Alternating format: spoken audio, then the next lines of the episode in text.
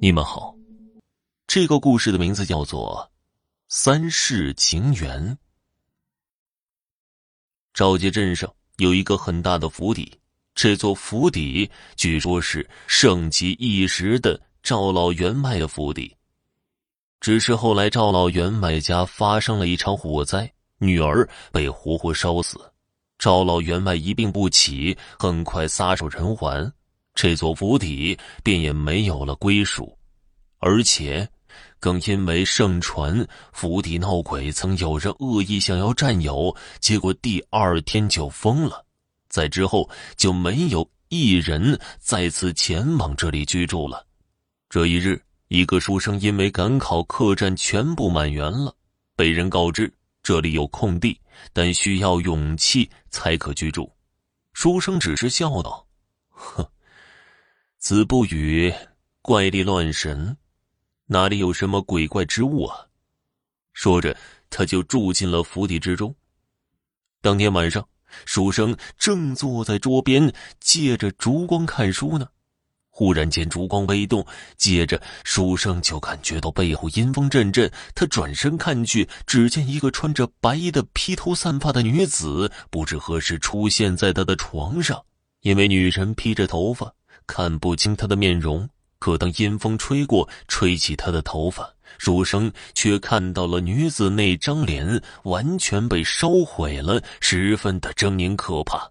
看到女鬼的瞬间，书生不由得倒吸一口冷气，可他却仍旧装作镇定。这位姑娘，小生只想在此借宿而已，不会乱动贵府任何物品。姑娘可否留小生性命？女鬼虽然面容狰狞，可她的心却并不坏。见书生紧张，所以说道：“公子不必惧怕奴家。奴家虽是鬼物，却不喜伤人。奴家来此，只是有个问题，想要向公子询问。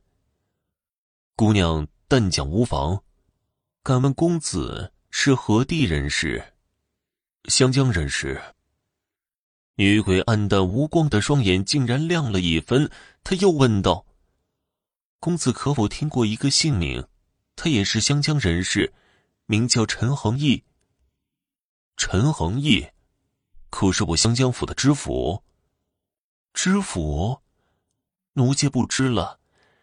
奴家只记得三十年前，他还未考上童生。你，你是赵家小姐？”赵林燕。书生忽然说道：“女鬼闻言一愣，你，你怎么知道我的姓名啊？因为你说的陈恒义，是我父亲呢。什么？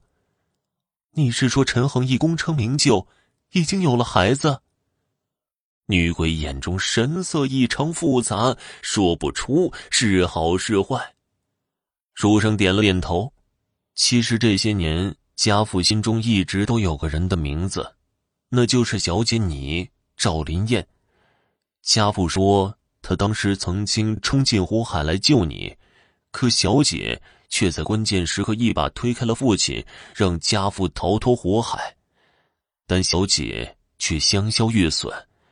但这些年来，她过得也不好，说自己没用，要是自己再早一步，就能救出小姐来。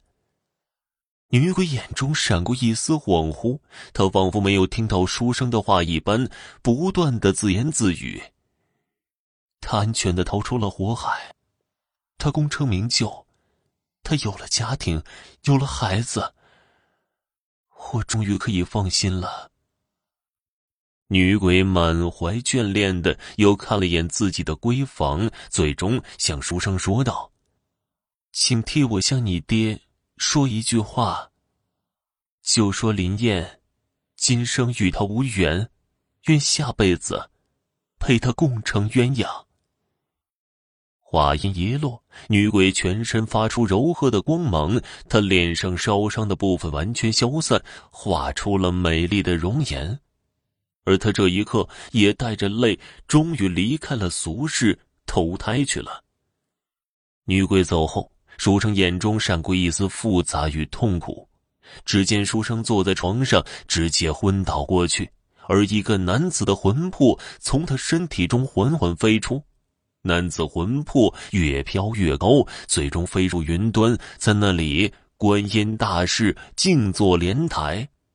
男子魂魄跪向观音大士：“弟子陈恒义，孤魂野鬼三十载，无法投胎，幸得菩萨点拨，让陈恒义了却尘缘，助小姐投胎。